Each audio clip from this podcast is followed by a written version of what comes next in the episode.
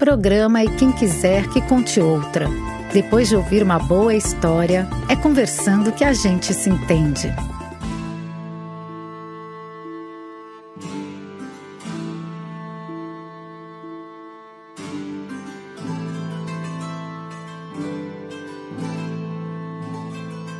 Olá, pessoal! De novo aqui na nossa contação de histórias com o nosso programa E Quem Quiser, que conte outra, aqui na nossa Rádio da Rua, a Rádio do Afeto, a rádio que fala direto ao seu coração, a Rádio da Espiritualidade, da Cidadania e da Magia. Eu, Carmen, que adora contar e ouvir histórias, venho acompanhada, como sempre, da minha grande amiga Ru. Cadê você, Ru? Tô aqui. Ouvi dizer que hoje é você quem vai contar uma história? Sou eu, sou eu.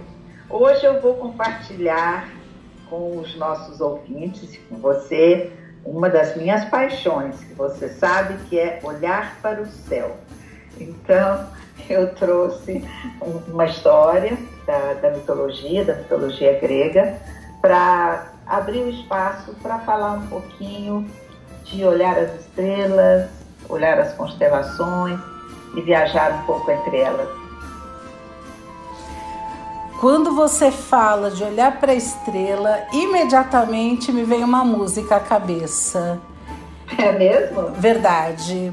É aquela música Assim falou Zaratustra, do, Opa, do Strauss, que começa o, aquele filme 2001, Uma Odisseia no Espaço. Muito bom. Vamos ouvir essa música para entrar no clima e então escutar a história? Direto para as estrelas, com Assim falou Zaratustra. Isso.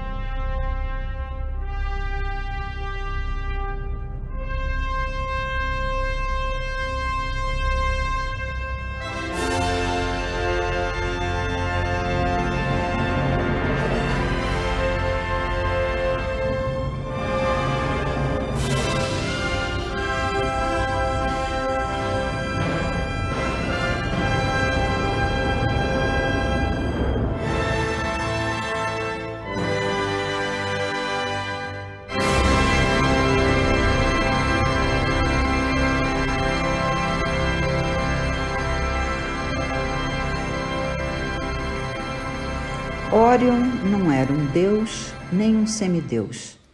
Ele era um humano gigante, filho do rei dos mares, Poseidon.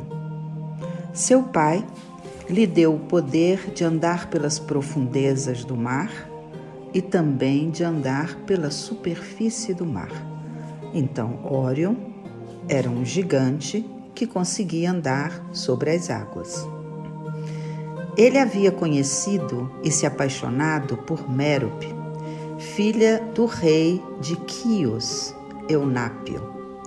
Então Orion, que era uma pessoa muito séria, muito decente, ele foi até o rei de Quios e pediu Mérope em casamento. Mas o pai dela impôs uma condição para que esse pedido fosse aceito. Ele exigiu que o gigante livrasse a ilha de Quios de todas as feras que estavam assustando os habitantes. Orion era um excelente caçador e conseguiu realizar o pedido feito. Todos os dias ele entregava aos pés de Mérope, a sua amada, as caças que ele havia conseguido caçar a cada dia. Quando ele terminou sua tarefa, o rei Eunápio não cumpriu sua promessa e negou sua filha a Orion. Órion, muito injuriado, ficou desesperado e muito enraivecido. Então ele se excedeu na bebida, se embriagou e, totalmente embriagado, entrou no quarto de Mérope e a violentou. O rei Eunápio ficou furioso e foi pedir auxílio ao deus do vinho, o Dionísio. E o Dionísio, como punição, embebedou de novo Órion quando o rei Eunápio viu que o Órion estava totalmente embriagado, ele aproveitou para furar os dois olhos dele. O que pode fazer um exímio caçador que perdeu a visão? Órion ficou desesperado, mas ele percebeu que os sons passaram a ter um papel especial na vida dele. Ele conseguia se guiar pelos ruídos então ele ouviu ao longe os ruídos da forja do deus Hefesto, que era o deus dos metais, que fazia os instrumentos, as ferramentas, as armas. E o Órion foi se guiando por este barulho da forja e conseguiu encontrar com Hefesto. E, e pediu ajuda, pediu orientação, porque estava cego. Hefesto sugeriu que o Órion fosse até a morada do Sol e pedisse ao Sol a bênção de recuperar a visão. Ao chegar à morada do Sol, Órion entrou em contato com os raios solares e eles restabeleceram a sua visão. Restituído da visão, Órion passou a viver como caçador, ele e o seu cão fiel Sirius estavam sempre correndo pelas florestas para lá e para cá. Foi quando ele conheceu a deusa Ártemis, a deusa da caça, e ele se tornou grande amigo dela. Eram grandes companheiros, viviam juntos correndo para lá e para cá. Isso causou um ciúme muito grande no irmão gêmeo de Ártemis, o deus Apolo. Apolo então resolveu se vingar e se livrar de Órion. Ele criou um escorpião gigante e deu ao escorpião a ordem de que atacasse e matasse Órion. Mas o embate entre eles acontecia dia e noite e um não conseguia derrotar o outro. Um dia, o gigante percebeu que de jeito nenhum ia conseguir derrotar aquele escorpião que tinha vindo com a magia de Apolo. Então ele decidiu fugir para o mar e foi andando sobre as ondas, como o pai dele havia ensinado, e até quase se perder de vista no horizonte. Né? Lá, lá foi Órum correndo sobre as ondas. Apolo, então, sabendo da fuga, ele criou uma artimanha. Ele chamou sua irmã Ártemis e, como ela era uma exímia uh, atiradora de lanças e flechas, né? uma grande arqueira, ele desafiou Ártemis a acertar aquele ponto negro que se deslocava pelas águas lá quase no horizonte.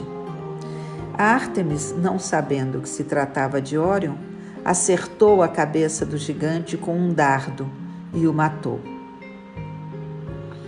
Depois de um tempo, ela ficou aguardando que as ondas trouxessem até a praia o que é que ela havia conseguido derrubar numa distância tão grande. Quando ela percebeu que era o seu querido Orion, seu grande amigo, Artemis se desesperou né? e foi pedir ajuda a seu pai, Zeus, né? O deus de todos os deuses no Olimpo. E Zeus ofereceu como consolo para ela a possibilidade de colocar Orion entre as estrelas, a possibilidade de transformá-lo numa constelação. E de fato, Órion se transformou numa constelação linda, com um cinto formado pelas três Marias, né? uma espada, uma clava, e a seu lado, Zeus colocou seu cão, Sirius, formando a constelação do cão maior, né? que o acompanha pelo céu. É interessante que Apolo quando soube que Órion tinha tido essa honra de ter sido transformado numa linda constelação, ele atirou o escorpião gigante no céu e também o transformou numa constelação. E o que é mais bonito na dança dessas duas constelações é que elas continuam a encenar no céu a eterna caça de uma pela outra.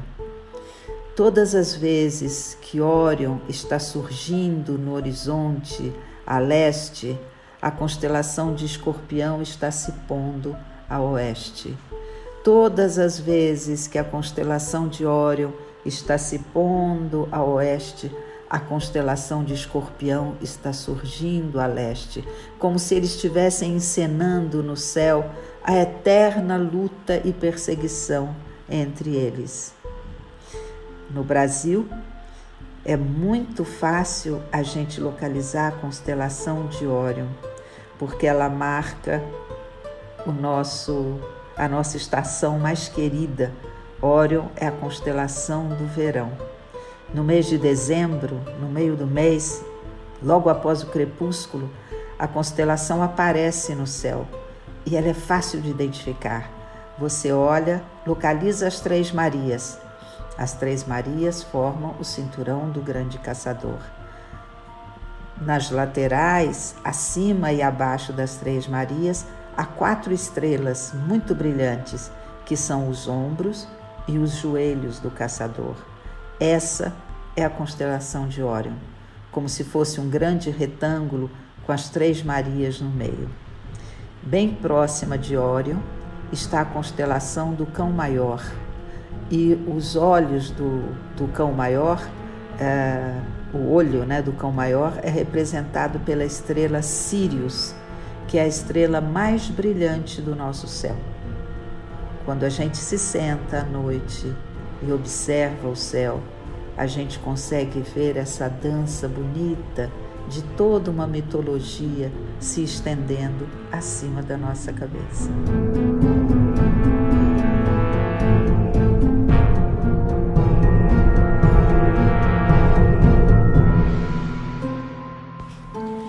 Que história fantástica! Gostei dessa viagem. São tuas paixões, né? Unem duas das tuas grandes paixões. é verdade, é verdade. As... Eu gosto muito é, de olhar para o céu. Uhum. E sempre que eu olho para o céu, uma imagem que me vem assim na, na minha fantasia, eu imagino um homem primitivo olhando para o céu, é, no meio da floresta, barulhos da noite. Lembra quando a gente falou do Saci Pererê? Uhum. Tem, que a noite tem um som especial e às vezes um pouco assustadores. Uhum. Ele vai com o homem primitivo à noite, o que faz companhia para ele e o que que clareia o mundo para ele? As estrelas. E a lua, não podemos esquecer dela também. Uma não, lua cheia tem uma luz esplêndida. Sim, mas quando você tem as noites sem lua, uhum. né? a lua minguante, né? E as noites sem lua, as estrelas estão sempre lá. Uhum. Isso é, é, sempre me vem essa imagem, né? Me puxa assim para trás no tempo. Uhum. Como que é para você quando fala de estrela? É, é, é que moro em São Paulo, né? Em São Paulo a gente não vê tantas estrelas pela iluminação da cidade, pela poluição. Então, para mim, ver estrelas me trazem algumas lembranças. Uma lembrança seria, para mim, inverno, mês de julho e fora de São Paulo. Quase me vejo uhum. assim, em volta de uma fogueira de São João, alguma coisa assim, né?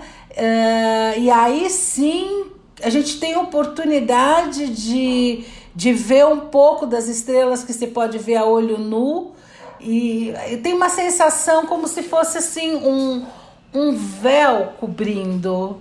Tem uma sensação, é engraçado porque olhar estrelas me traz aconchego. Ah, que imagem bonita. Que imagem bonita. E essa percepção sua de um véu é interessante, porque em noites muito claras, né, quando você olha para o céu e ele está inundado de estrelas, você tem a percepção daquele clarão da Via Láctea. Uhum. Parece um véu mesmo, né? Uhum. Estendendo. Agora, uma das lembranças bonitas que eu tenho, é, logo que eu vim para São Paulo, foi a primeira vez que eu fui ao planetário, uhum. aqui no Parque Ibirapuera. E eu lembro que eu quis conhecer o planetário e eu fui na sessão para crianças. Uhum. É, mas eu fui, eu não tinha filhos ainda, eu fui eu mesma. Não tinha pretextos, ver... né, para ir no planetário. É, exatamente. e aí, na sessão infantil, o planetário montou a apresentação de uma forma que eu nunca esqueci. Uhum. É, você se recosta naquelas cadeiras, quase meio deitadas, né? E aí a voz do narrador dizia: Eu vou apresentar para vocês agora o céu de São Paulo. Uhum. E aí acendem aquelas estrelas, e aí todo mundo fica encantado, porque está em São Paulo, vendo as estrelas de São Paulo. Aí ele fala: No planetário eu consigo fazer uma mágica, então eu vou apagar as luzes da cidade. Aí ele apaga as luzes da cidade, o céu, a plateia fala: Uau! Aí ele fala, e eu vou fazer mais uma mágica ainda. Eu vou tirar toda a poluição do ar. Aí a plateia aplaude. Eu achei lindo, eu achei lindo. Porque o céu é estonteante. Lindo, lindo, lindo. Nunca esqueci isso. Pena que ele não consiga tirar a poluição de fato, né? Mas, é, mas no planetário estava para fazer essa mágica. E a que criançada aplaudiu e eu também. de pé, né? De pé, porque. Mas e como que era o céu de São Paulo? O que, que te chamou a atenção? A quantidade de estrelas e o quanto clareava o espaço, porque você vai no planetário, apagam-se as luzes, você fica numa sala às escuras, não é? Uhum. Então era a quantidade de estrelas e o quanto isso clareava, né? E aí eu recorria na minha imagem do homem primitivo. Uhum. Imaginava o homem primitivo olhando as estrelas como os elementos que clareiam a noite, né? E aí você vai seguindo a história da humanidade, eu imagino que o homem primitivo foi percebendo mais coisas, que dependendo da época do ano, é um determinado conjunto de estrelas que fica no meio do céu, uhum. no meio da noite. E isso pode ter ajudado quando ele começou a plantar e colher, pode ter ajudado. Quando ele começou a se deslocar para distâncias maiores, poder se guiar também pelo desenho do céu, pelas estrelas. Nossa, eu acho que é um vínculo estreitíssimo das estrelas com a nossa humanidade. Eu vejo dessa forma. Talvez meio romântica, mas é assim que eu vejo. Eu não acho que seja romântico, não, né? Eu acho que as estrelas têm servido uh, desde sempre para orientar. As navegações se basearam nas estrelas.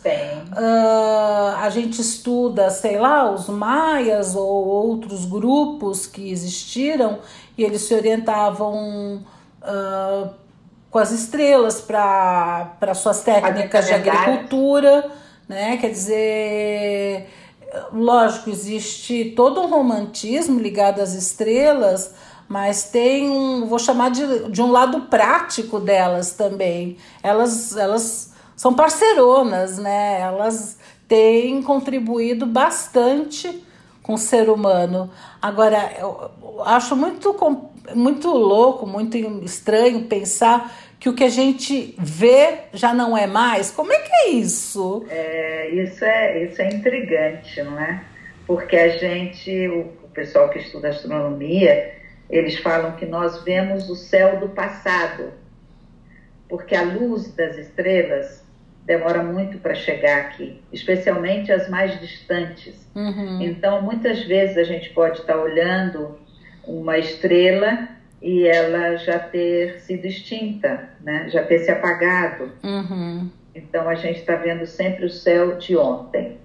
E, e, nesse esquema de que as estrelas têm um tempo de vida, né? Uhum. eu li uma vez fiquei até triste quando li, que a estrela alfa da constelação de Órion, que é a Betelgeuse, toda constelação tem uma estrela que é a mais brilhante, uhum. que é uhum. chamada estrela alfa da uhum. constelação. E eu li uma vez que a Betelgeuse ela está se extinguindo. Hum. Então daqui, sei lá quanto tempo, alguns milhares de anos talvez, a configuração de Órion já não seja a mesma, né? Uhum. Nossa, é, é, é, é muito intrigante, né? Pensar que o que você está vendo não é mais. Sim. Porque eu não sei, eu pessoalmente sou uma pessoa que confio tanto nos meus órgãos de sentido, é o que eu toco, o que eu vejo, o que eu sinto o cheiro, são, são indicadores muito potentes da realidade para mim. Então, quando você fala que talvez aquela estrela que você está vendo, ela não exista mais, nossa, dá uma pirada na minha cabeça. Mas então, deixa eu, deixa eu colocar uma pitadinha e um temperinho para te pirar um pouco mais. Por exemplo, a gente falou da constelação de Órion, uhum. né? Que é uma constelação fácil de identificar no céu, bonita. Ah, e a gente vê como se fosse um retângulo marcado por quatro estrelas e as três Marias no meio a gente tem a ilusão de que essas estrelas se posicionam dessa forma no, no espaço. Uhum. Não é verdade.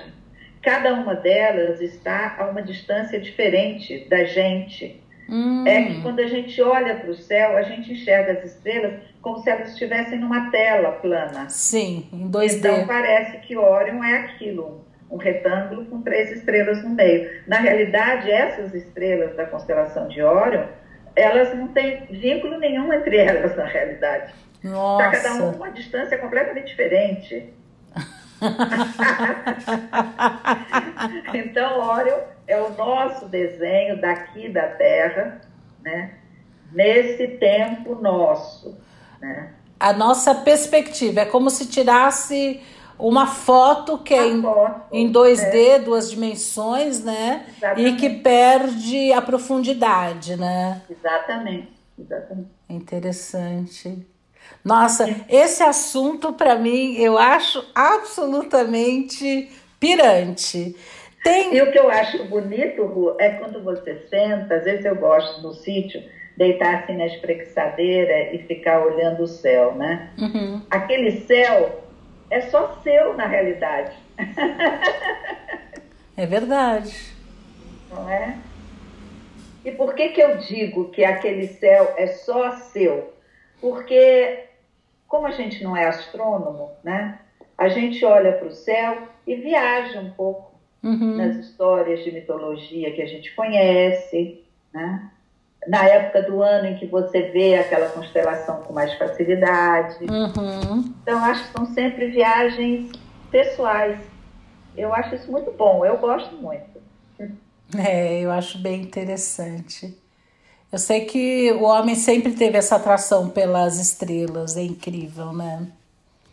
E as estrelas é, levaram o homem a montar calendários, a montar relógios. Uhum. Né? É, nossa, as estrelas desencadearam uma série de coisas, não é? Uhum. Você mesma, você fala da sua viagem à Praga uhum. e tem uma vivência muito interessante com relação a isso, não? Ah, então vamos lá, adorei a deixa. Uh, em Praga fica o chamado Horloge. Horloge é o primeiro é, é, o mais antigo, ele é de 1410, relógio astronômico em funcionamento. Ele não é o mais antigo, porque houveram outros, mas ele continua em uso. É interessantíssimo. Mesmo que na Segunda Guerra Mundial ele foi bem prejudicado, a cidade de Praga foi bem. recebeu muito. Bombardeada. É, ela foi bastante bombardeada mas eles conseguiram consertar. E nossa, esse relógio ele é interessantíssimo. Em geral, os turistas vão lá e veem acham bonitinho porque na hora cheia, então saem arcanjos, tem a figura da morte que se mexe, tem um, tem uma série de maquinários que eles não são originais de 1410, eles foram colocados com o tempo, são muito antigos, mas não são originais e uh, eles saem, eles aparecem, eles se mexem, todo mundo acha bonitinho e tira foto. Agora, o que eu achei interessantíssimo que esse relógio é de uma época onde se acreditava que a Terra era o centro do universo, ou seja, ele foi construído baseado na teoria do geocentrismo. E, uhum. e ele tem ele tem basicamente uh, dois mostradores grandes, vamos dizer assim. Num dos mostradores, ele mostra a posição da Terra em relação à Lua, mas partindo do pressuposto que a Terra era o centro do universo. Que a Terra era o centro. É muito interessante. Né? Nesse, nesse mostrador superior, mostra também a, que os signos. Em que signo do ano você está, o signo astrológico. Só abrindo um parênteses, lembrando que naquela época, astronomia e astrologia caminhavam absolutamente de mãos dadas, eram quase uma coisa só. Você sabe, Ru, quando a gente lê um pouco sobre os, os cientistas antigos, né, é, os grandes, os grandes é, que chegaram a grandes conclusões a respeito do universo e tal, a gente percebe que eles têm também um lado da vida deles que muitos consideram até o lado prioritário, que é o lado da magia. Uhum. Né? É, eu li uma vez que o Newton a parte que ele achava menos relevante de todo o trabalho dele é o que desencadeou na física, nas teorias de física, que ele era mais envolvido realmente com a parte mágica. Uhum. Então, a ciência e magia estavam realmente ali de mãos dadas ainda, né? Sim. Mais tarde é que há essa, essa separação. E outra coisa que, além de ciência e magia de mão dada, a gente tinha também uma mão de ferro segurando aí o resultado das pesquisas, que igreja. era da Igreja Católica. Exato. Eu vou retomar sobre eu sou a respeito, porque em Praga mesmo houve um, um grande rei, um grande imperador que ele caminhou muito por aí. Mas vamos falar ainda do relógio porque ele tem algumas coisas interessantíssimas, né? Então, além de falar aonde que a Terra está com relação, a Lua está com relação à Terra, além de falar em que signo está, em que época do ano está em termos das quatro estações, o mostrador inferior, que é o mostrador das horas, ele marca sim as horas como nós entendemos, né? Uh, mas ele mostra também as horas como que era antigamente uh, se falava falava as horas na, na antiga Tchecoslováquia. Vou explicar isso melhor. Então, por exemplo, meio-dia. O que, que significa meio-dia? Significa que passou. Uh, tem a meia-noite, tem o meio-dia, são horas que a gente estabelece, né? Meio-dia a gente vê o sol, ele está exatamente na cabeça da gente, a sombra está ela incide perpendicularmente, então a sombra está exatamente embaixo. Esse é meio-dia para gente. E aí a gente uhum. conta uma hora, duas horas, assim vai indo. Né? Uhum. Quer dizer, é um, é um relógio baseado hum, na hora do sol. E lá eles tinham uma outra medida que era um relógio baseado no pôr do sol. Então, assim, uma hora era uma hora depois do pôr do sol duas horas depois do pôr do sol. A divisão era a mesma, de 24 horas uhum. e não sei o que. Mas, é, então, por exemplo, quando falava uma hora, era uma hora depois do pôr do sol. E, uhum. e o curioso dessa medida é que é assim: a gente sabe que conforme a estação do ano, o sol se põe mais cedo ou mais tarde. Né? Você vai ter uhum. dias mais longos ou mais curtos. Então, uh, a ideia do horário, se a gente pensa em termos de de hora que o sol se põe, vai ficando muito diferente. Então, cada época do ano, as horas são outras, né? Comparado com o nosso sistema de medir horas. Uhum. E eu acho assim interessantíssimo pensar que a gente fala, ah, é uma hora, como se fosse uma verdade absoluta, né? Quando na realidade isso é uma convenção, convencionou-se que seria assim. O que, que você acha? Olha, eu acho que quando a gente olha a volta e, e procura entender de onde veio tal ideia ou tal ideia, a gente vai entrando em contato com convenções uhum. que foram estabelecidas em função do momento da época, de interesses e tal. Mas uma coisa, a gente falando de, de horas, de calendário e tal, uma coisa é inegável, é a importância que o homem percebia na figura do sol. Uhum. Não é? Sim. Uh, o sol como uma referência muito forte. Uh, eu lembro que em Machu Picchu, você vai subindo, subindo nas ruínas, quando chega lá em cima, tem como se fosse um altar, assim, e o guia falou que era como se fosse um relógio de sol. Na realidade, não dá para ter certeza que era um relógio de sol, mas ele simplesmente ele é muito significativo quando o sol está a pino e bate exatamente no centro da, daquele altar, daquela, daquela mesa, num determinado momento do ano. E aí eu falei, nossa, interessante, porque os incas cultuavam a figura do sol. O deus sol, o Inti, uhum. era uma figura fundamental. Uhum. Quer dizer, quando eles se paramentavam com ouro e tal, era uma referência ao sol. Interessante, né? né? Que é a, a nossa estrela, né? A estrela da nossa galáxia, né? O sol. Uhum. Eu fico pensando, né? Porque. Desculpe, não da nossa galáxia. Olha, eu exagerando aqui, de Pernambuco para o mundo, né? É a estrela do nosso sistema solar. Sem dúvida, sem dúvida. Aí já reduziu bastante. É, vamos, vamos pôr o pé na realidade, né? É, eu fico pensando, né, que nessa época da construção desse relógio, uh, 1410, pensa, faz tempo, uh, se acreditava que a Terra era o centro do universo, o que foi substituído pelo heliocentrismo, hum. daí talvez o que deu margem à tua confusão, ou seja, o Sol, o centro do universo, e hoje a gente sabe que o Sol é apenas o centro da nossa constelação, né? É, ou é seja, é do nosso sistema solar, né? Sim, do nosso sistema solar.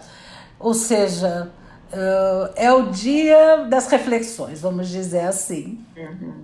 Hoje a gente fica só refletindo, indo e vindo nos tempos, nos lugares, e eu vou voltar para Praga. eu vou voltar para Praga porque eu quero falar do rei Rodolfo II. Esse senhor, ele foi um dos mais excêntricos monarcas europeus de todos os tempos. Ele colecionava anões. Imagina hoje em dia isso usava na época, viu, Rô? Sim, mas ele, ele tinha sua vasta coleção e é, possuía um regimento um regimento de gigantes em seu exército. Bem, o que também era excêntrico e que favoreceu muito o, a nossa ciência, vamos dizer assim, é que ele era rodeado de astrólogos e fascinado por jogos, códigos e música.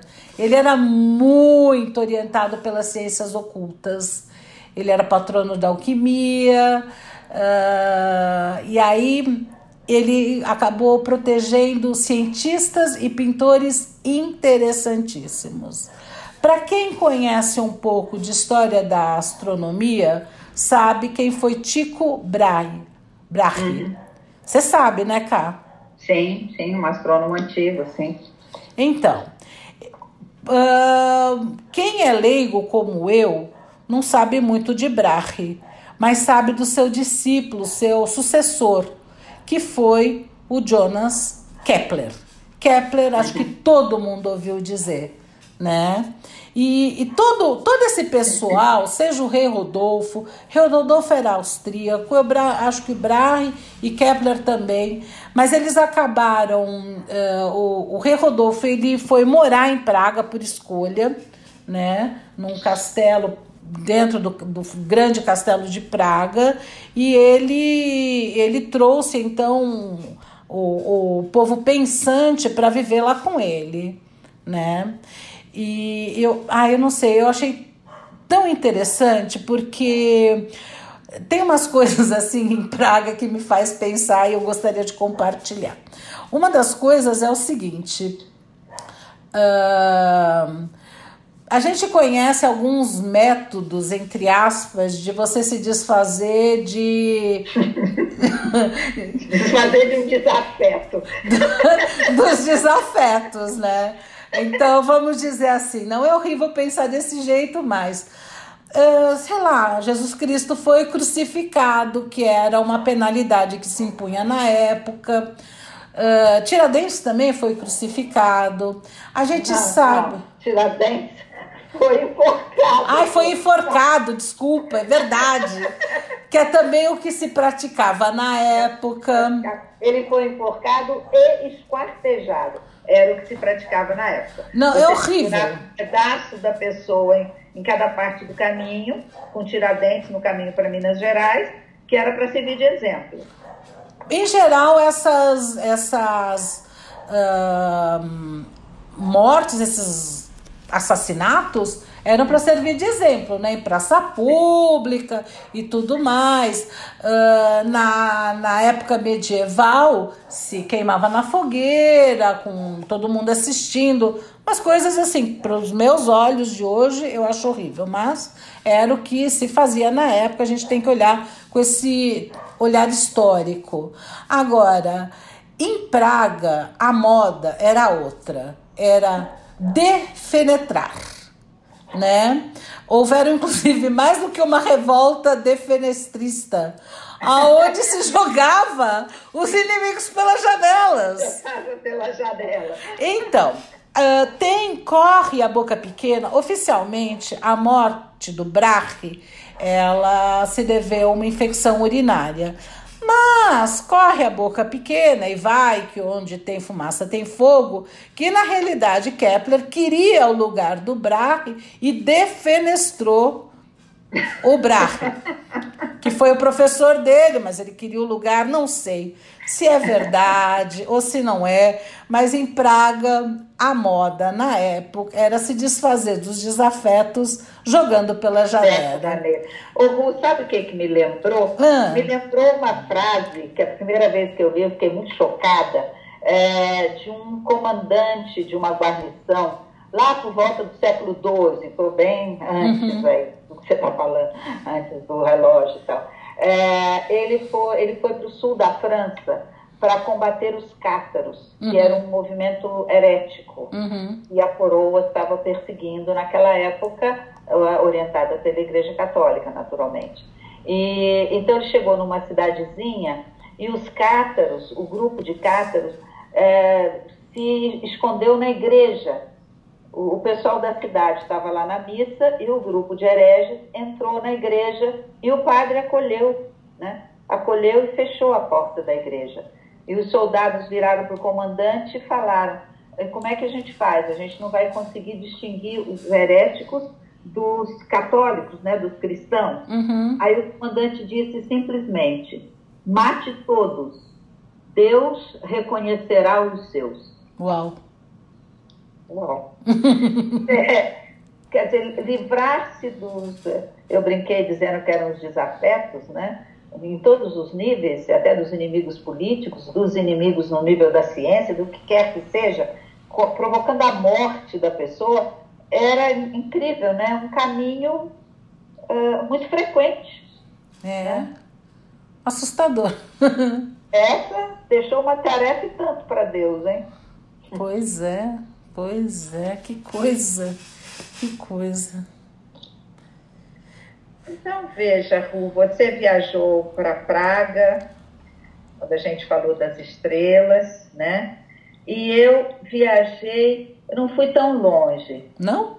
Viajei para a década de 70. Hum. Para a figura da Voyager. Mas a Voyager foi longe também, né?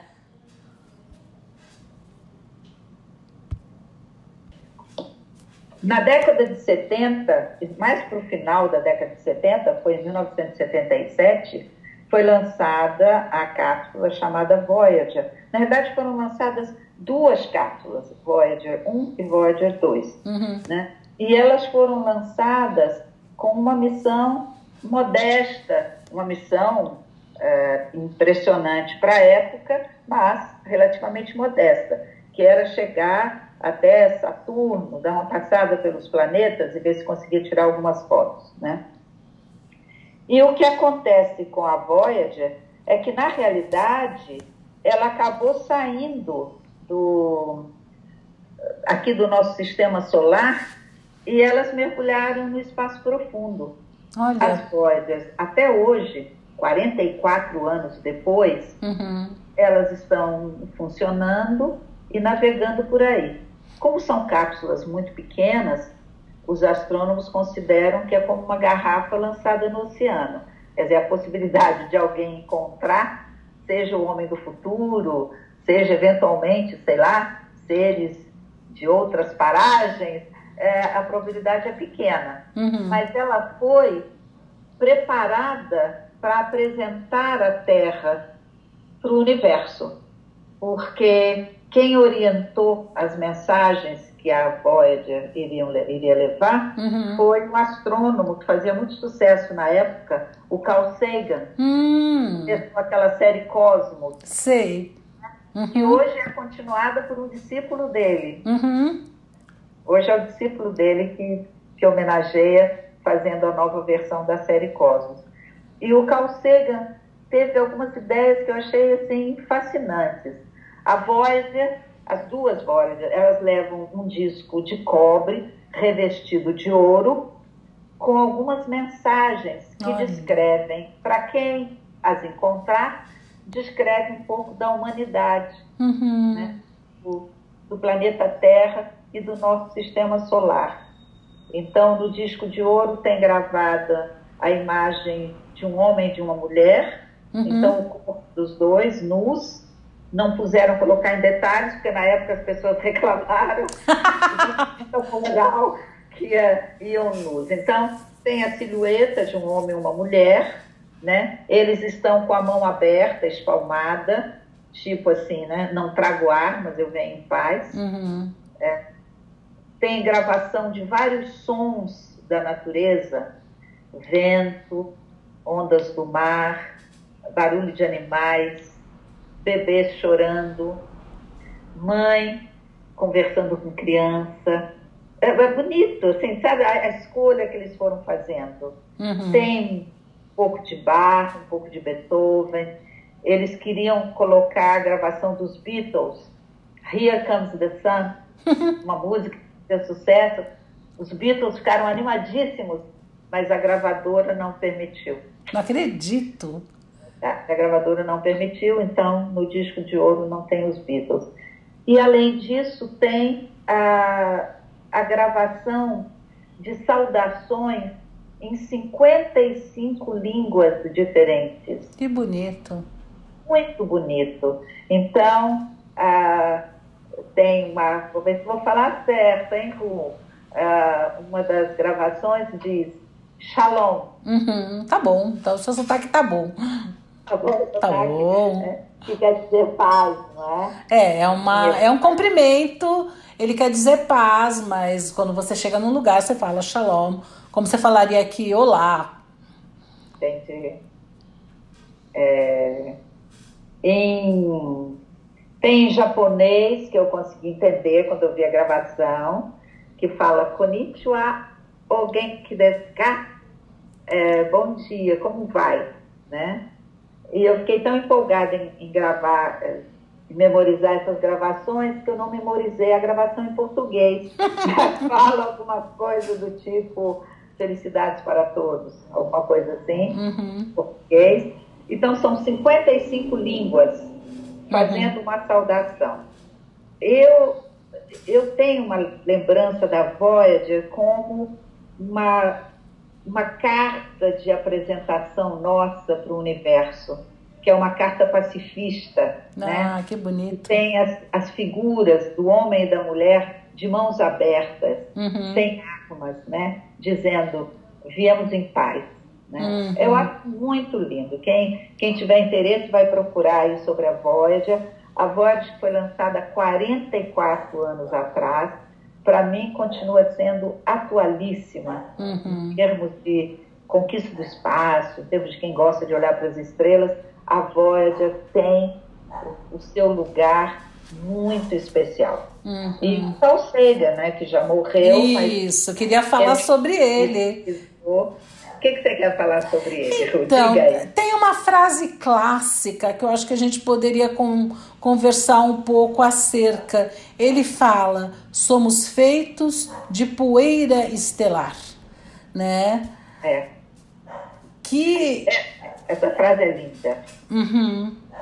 É é, somos feitos do pó das estrelas. E, e, o que eu acho mais fascinante é que os estudiosos das estrelas, os astrônomos, depois de muitos anos, né, hoje, eles chegaram à conclusão que tanto os seres humanos quanto os astros brilhantes, que são as estrelas, uhum. eles possuem 97% do mesmo tipo de átomos. Então, de fato, nós somos feitos de poeira das estrelas. Mas mesmo. aí eu fico pensando, mas como assim? A gente mora na Terra. Como que a gente é feito de poeira estelar? Me explica isso. Como é que os astrônomos vão saber, né? Uhum. Que elementos que compõem as estrelas, não é? Não, e, e, mas e como que acontece isso da gente ser feito de poeira estelar? Na realidade, eu acho que lá venho eu com o meu achismo o que está por trás dessa fala é que somos todos a mesma coisa, uhum. compartilhando o mesmo espaço, não importa o tamanho dele. É, e para mim traz também uma coisa de sermos uma partícula do universo.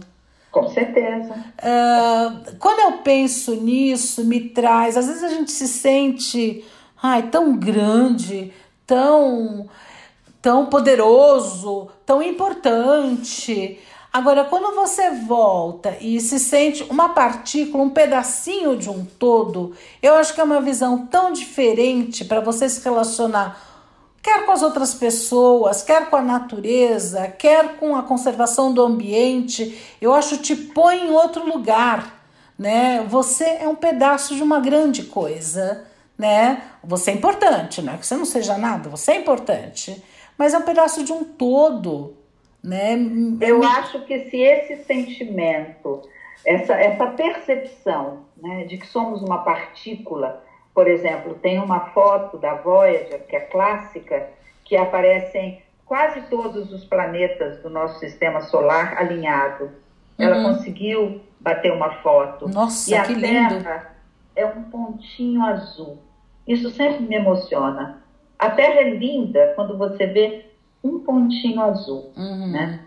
Se, se essa percepção da nossa dimensão diante desse universo, desse macrocosmos aí, se essa dimensão, em vez de nos deprimir, né, uhum. ela nos dá uma, um, um, reconhecimento da nossa responsabilidade, uhum. cuidar desse pontinho azul, tão lindo quando você olha, né? Se desperta em nós essa responsabilidade de cuidado com o meio ambiente, uhum. né? de cuidado com o outro que está do meu lado, que nós somos muito mais parecidos do que diferentes. Quando você olha de uma perspectiva cósmica, uhum. nós somos iguais, né? uhum. né? nós seres humanos, né? Então, eu acho que se desenvolve isso na gente, missão cumprida. Missão cumpridíssima. E eu achei muito bonito que 40 anos depois da, do lançamento da Voyager, a NASA, a NASA de vez em quando faz umas coisas que eu acho muito, muito interessantes. Uhum. Em 2017, eles fizeram um concurso para escolher uma frase que seria uma mensagem a ser enviada para a Voyager. Ah. Como se vamos mandar um WhatsApp para a Voyager. Ninguém tem certeza que a Voyager vai receber, né? porque nem fazemos ideia onde ela está. Ela está a bilhões, bilhões aí de, de sei lá eu, de, de distância daqui. Uhum. Mas eles fizeram esse concurso e várias pessoas mandaram frases e tal, e eles escolheram uma frase que no dia do lançamento ela foi lida pelo ator que fazia o Capitão Kirk, lembra? Lembro. Star Trek, lembra? Uhum. Shatner. E ele que estava lá para homenagear a frase escolhida. E a frase escolhida foi Oferecemos amizade através das estrelas. Vocês não estão sozinhos. Ah, que interessante. Eu achei muito bonito isso uhum. daí. Muito bonito. A, a Voyager eu acho um fascínio. Eu confesso que quando ela saiu do sistema solar e teve a notícia, noticiário na televisão, nos jornais, eu cheguei na escolinha e comentei com as crianças. claro que para a criançada sair do sistema solar ou não, nada excepcional, porque para uhum. eles não é possível, né? Uhum. Mas nós festejamos, fizemos cartazes. Que interessante. A minha Voyager, e, e foi um momento muito especial. Eu gosto de compartilhar isso com as, com as crianças. É, é, vai plantando sementinhas, né? Do interesse deles, é bem legal. Tem uma... Ano passado eu fiz isso com o meu neto, quando passou aquele cometa, o New Wise. É, eu fiquei fascinada. New Wise, um novo sábio, é um cometa que pela primeira vez ele estava passando, uhum. próximo daqui da gente, visível, e, e coincidiu uhum. que nas atividades online que meu neto estava fazendo, ele tinha ficado conosco no sítio, a professora pediu que eles fizessem uma reportagem uhum. sobre qualquer assunto. Escolhessem um assunto e gravassem como se fosse um noticiário, né, de televisão e tal. E aí, conversando com ele, eu sugeri né, o, o Neil Weiser. Falei, o cometa está passando, e está passando por São Paulo. Ele achou uma ideia legal. Então pesquisamos um pouco e aí dizia lá que ele estava visível a pôr do sol na linha do horizonte. Imagina, no sítio com um monte de árvore, dá para ver a linha do horizonte, fica meio difícil, né? Mas a gente montou o telescópio e ele fez a matéria dele, e que eu achei muito bonitinho. Ele ele falando, mostrou o telescópio e contou do cometa e tal. E eu fiquei olhando, né, e falei, pensei comigo, né, a gente lança semente. Uhum. Algumas vão germinar, outras Sim, não. É verdade. Nosso papel é lançar, né? Uhum. tem, tem um outro aspecto, né, sobre a Voyager e todos os eh, todo esse eh, investimento, eu vou dizer, em viagens interplanetárias, eu sempre fiquei me questionando, gente, mas para que, né? Um, um, um, país ou os países investem tanto dinheiro para na conquista de outros planetas, em viagens interplanetárias. Aí o que eu vim a descobrir é que na realidade Todos esses estudos, eles acabam trazendo uma evolução tecnológica tão grande, tão grande. Você já ouviu algum, falar alguma coisa a respeito? Sim. Parece que toda essa. Tivemos a época da corrida espacial, né? Uhum. Que americanos e russos estavam competindo para ver quem chegava na Lua primeiro, não é? E agora a corrida espacial eh, terminou. Tem até o ônibus espacial em que os astronautas e cosmonautas ficam juntos, não é? Uhum. E, é, as pessoas sempre falam que a evolução tecnológica que você consegue nesse trabalho todo de conquista do espaço e tal é muito grande e que reverte em termos de melhoria de condição de vida, de cura de doença, de que abre um espaço de pesquisa grande. Uhum, uhum. Por outro lado, tem pessoas que falam uma coisa que eu já acho mais triste. Hum. Que, por exemplo, todo esse investimento que a NASA está fazendo na, no estudo de Marte, já tem uma série de, é, de robôs em Marte, né? E eles chegam lá, eles pousam em Marte com inteligência artificial, Não é o pessoal da NASA que faz o pouso, a própria, o próprio robô faz o pouso uhum, dele. uhum. Né? É, e as pessoas, algumas pessoas dizem que esse investimento está acontecendo porque o homem precisa ter a garantia de um lugar para ir caso ele destrua o planeta. Hum, que tristeza. Isso é, é triste, né? Agora, a gente vem tratando o planeta é, de uma forma muito desrespeitosa, né? Uhum. Muito que descuidada. coisa, né? Que coisa. Tanto investimento, porque não se investe para limpar o nosso planeta, né? Para conservá-lo melhor. Mesmo quando você falou de uh, cuidar do nosso planeta azul e não vai cuidar do Marte Vermelho, né? Fica pondo também um bando de lixo lá, porque é. o que, que acontece depois que, que já cumpriu sua função, todo aquele equipamento, né? Não, o que o pessoal fala é que eles querem montar uma base em Marte, né? Uhum. É, o equipamento provavelmente seria utilizado. Eles estão procurando água, né? Uhum. Procurando água em Marte. Vamos ver. Tem. E a inteligência artificial presente. Eu acho de um lado fascinante, de outro lado eu acho assustador. É, é. Uh, gozado, né? Me lembra na época da, dos, das navegações, dos descobrimentos, só que agora em outra dimensão, né? Em outro, Exatamente. Em outro porte. Exatamente. Lembra da escola de Sagres, né? Navegar é preciso, viver não é preciso. Pois é. Imagina, você saía da Europa naquelas caravelas e se guiando pelas estrelas, a bússola lá, não é? Se guiando pelas estrelas, e sem saber exatamente o que você ia encontrar, né? Uhum. Eram audaciosos. É. Sem dúvida. É o ser humano praticamente não aceitando limites. Né? Ai, quero voltar de novo para mitologia. Ufa, isso me deu aqui um, um, um negócio, né? Porque a história que você contou, ela traz dois aspectos, né? Um aspecto que é o das estrelas, que a gente acho que já conversou bastante, e aí eu queria conversar um pouquinho mais sobre a mitologia, né? Qual o papel da mitologia? Porque até hoje a gente conta, reconta essas histórias e elas ainda fazem sentido e elas têm implicação na, na nossa área, né, na psicologia, por exemplo, todo mundo já ouviu falar de complexo de Édipo, sabe do que se trata, né, porque se refere ao mito. Uh, todo mundo já ouviu falar de arquétipos. Os arquétipos do Jung. Sim, Exato. Sim. Quer dizer, vamos voltar um pouquinho para a mitologia?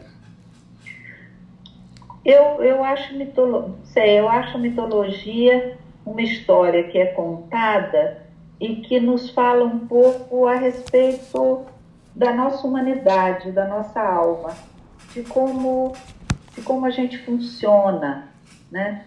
os nossos encantos, desencantos, os nossos amores, as nossas raivas, nossos ciúmes. Eu acho que a mitologia traz isso muito forte. Uhum. Né?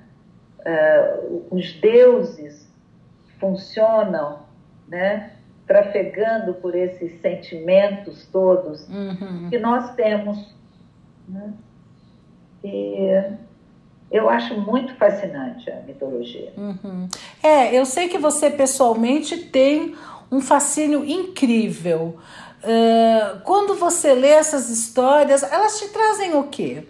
Para você pessoalmente? Por exemplo, quando eu falei que com você que eu ia falar sobre o Orion, falei, vamos lá, vamos ver a, a história a respeito do Orion, né? Qual é a mitologia que está por trás. E você tem várias versões, uhum. várias versões.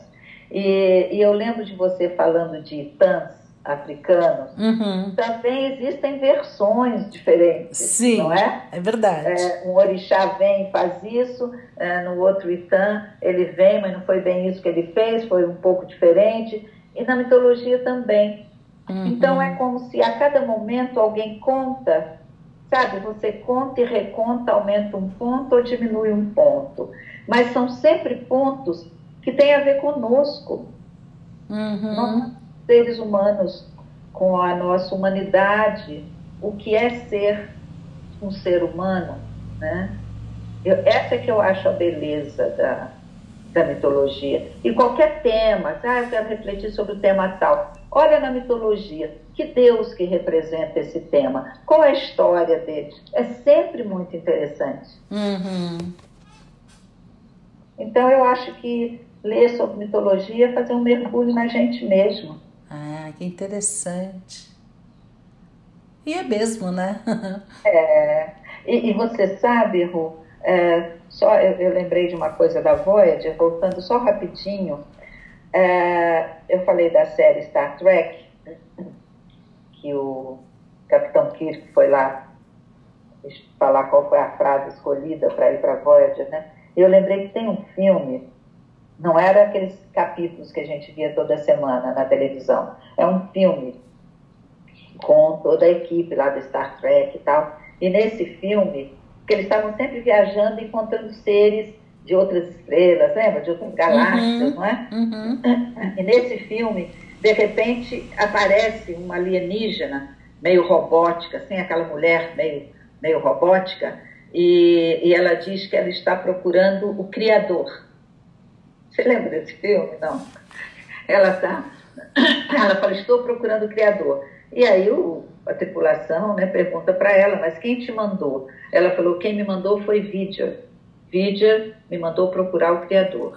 Ah, lembrei. Então, são vocês, vocês que são unidades de carbono. Quer dizer, não éramos nós, seres humanos ali, unidades de carbono. Ela queria encontrar o Criador. E aí eles vão tentar desvendar esse mistério, vão procurar o Vidya, né? Mas que raio de Vidya é esse? Onde está o Vidya? Como é?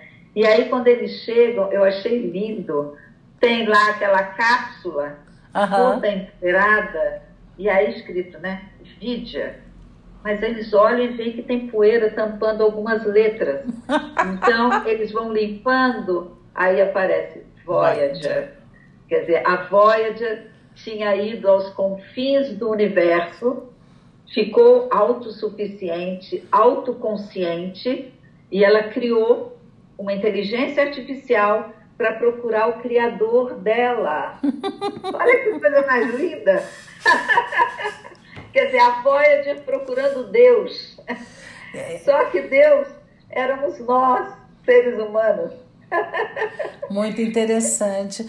Porque, de alguma maneira, eu acho que nessa nesse passeio pelo universo, eu acho que traz para a gente as nossas buscas, né? que são espirituais, né? De quem somos, o que somos. Eu acho que, que caminha junto, né? Essas indagações. Tem. Eu achei, quem bolou esse roteiro, eu achei fascinante. Vidya quer conhecer o Criador, mas não tem interesse em vocês, unidades de carbono. Só que nós, unidades de carbono, éramos os criadores da Bíblia, que era a Voyager. Muito, é. muito bonito o filme. É bem interessante mesmo. Acho que dá para refletir bastante, né? Quantas vezes a gente busca né, quem é esse criador que a gente busca, quem é, é. Né, essa figura que a gente a gente muitas vezes algumas pessoas vão atrás, né? Às é. vezes encontram, mas não acham que encontraram. Quer dizer, mil mil Conversas. daquela frase clássica do Pequeno Príncipe, hum. que o pessoal debochava dizendo que todas as misses no concurso Miss Brasil, todas elas falavam essa frase, que a raposa disse, você se torna eternamente responsável por aquilo que você cativa. Uhum. Aí eu estou dizendo, olha, você é eternamente responsável por aquilo que você cria.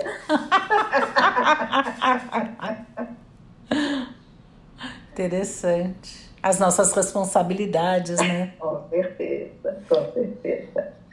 Ru, eu acho que podemos pensar em finalizar por hoje, não é? Uhum.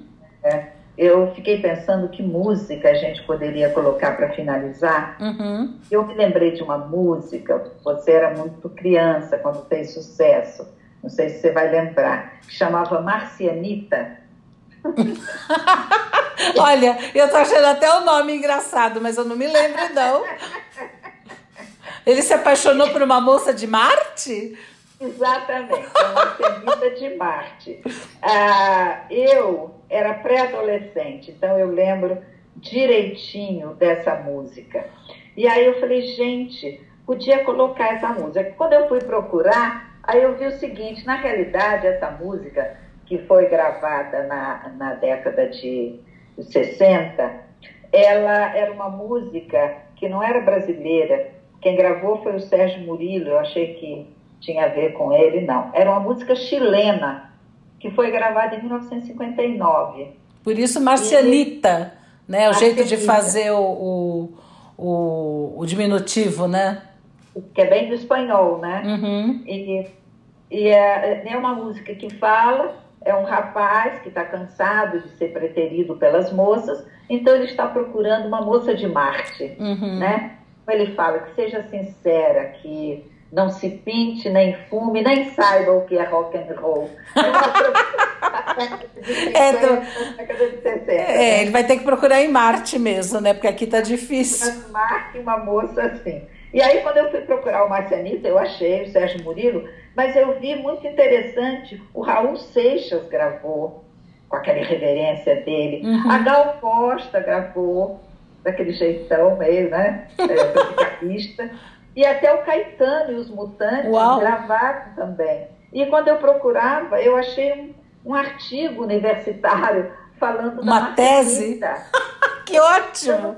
não dizer se era uma tese ou uma dissertação, mas um artigo falando da Marcianita uhum. e finalizando uma coisa que eu achei interessante, que é a gravação do Caetano, que foi feita em 68, que ela traz aquele aquele peso, né? Em 68 a gente estava vivendo uhum. os anos de chumbo da ditadura, né? Uhum. E o pessoal da, da Tropicália estava fazendo um show numa boate e o, eles foram presos e foram exilados, uhum. né? Foi uma época difícil. Uhum. E o Caetano canta essa música também de uma forma um pouco mais soturna, né? Como se Uhum. estivesse procurando fora da terra, fora daquilo que a gente estava vivendo, uma marcianita que talvez trouxesse mais leveza e mais liberdade para a vida. Né? Uhum. Eu sei que talvez fosse interessante, eu não sei se vai ser possível. Eu vou solicitar o nosso Tony, o homem mágico. Nosso assessor para assuntos tecnológicos. Assessor especial. Escuta aí, Tony. É, para ver se ele consegue fazer um mix porque não dá para colocar todas essas gravações, mas fazer um mix, né? começando com Sérgio Murilo, talvez até começando com o grupo chileno que gravou, não sei, vai fazer um mix da Marcianita, uhum. porque era década de 60 uhum. e, e a música diz, daqui a 10 anos a ciência vai permitir que a gente se encontre e a gente vai namorar pelos cantos escuros do céu. Uhum. Vamos ouvir então o que, que vai ser possível. Então, eu acho que tem uma curiosidade histórica. Se a gente conseguir fazer, a gente, né? A gente, eu falo a gente, é o Tony, né? Se conseguir fazer o mix, a gente põe. Se não, a gente põe uma das gravações da Marcianita. Tá uhum. bom? Combinado. É isso aí, então. Ficamos por aqui. Sem dúvida. E quem quiser que conte outra. Beijão. Outro, tchau.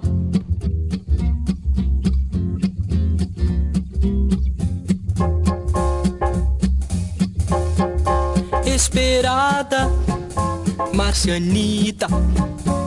Asseguram os homens de ciência que em dez anos mais tu e eu estaremos bem juntinhos nos cantos escuros do céu falaremos de amor.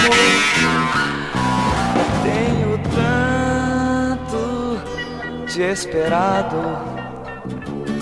mas serei o primeiro varão a chegar até onde estás, pois na terra sou logrado. E em matéria de amor eu sou sempre passado para trás.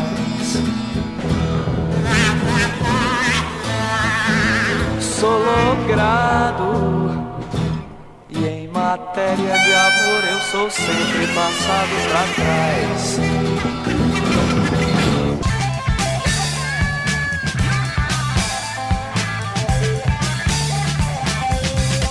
Eu quero um broto de Marte que seja sincero, que não se pinte nem